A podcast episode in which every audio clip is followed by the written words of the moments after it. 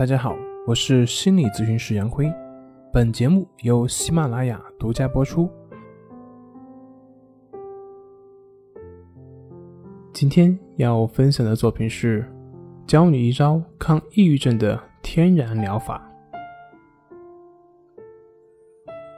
抗抑郁症的天然疗法是什么呢？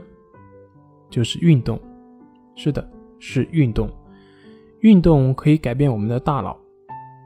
很多时候，我们的情绪低落，甚至是感到抑郁的时候，这个时候最好你出门去走一走，动起来，因为激励身体运动的同时，你也是在激发大脑对于生活的热爱。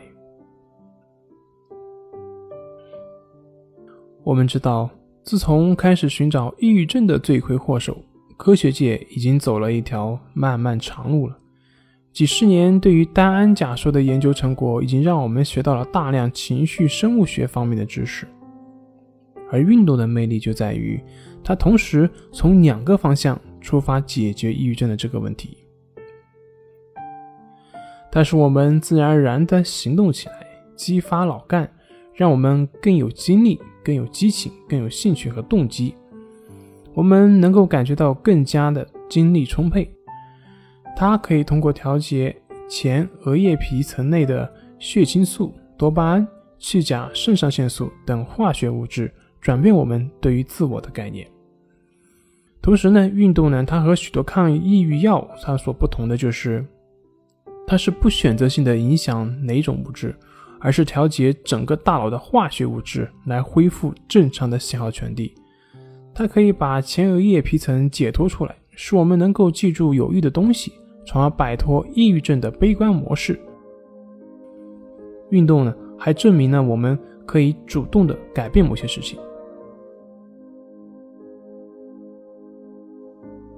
运动的作用模式也适用于改善日常的情绪，哪怕是我们感觉到很沮丧，或者是要对付某些令人心烦的事情，甚至是遇到一些坏的天气。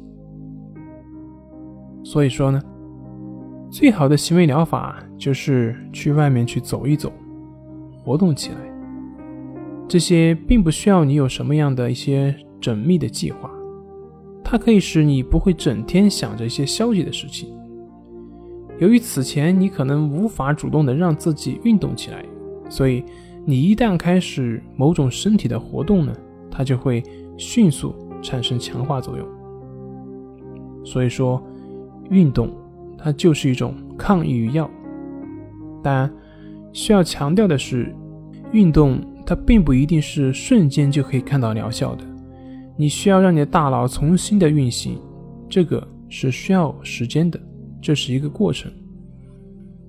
那么最佳的策略就是每次先迈开一小步，然后呢再是一大步，慢慢的开始逐步的积累。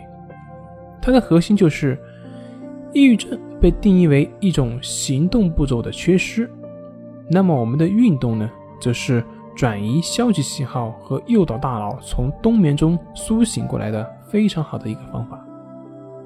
所以，运动起来。好了，今天就分享到这里，咱们下回再见。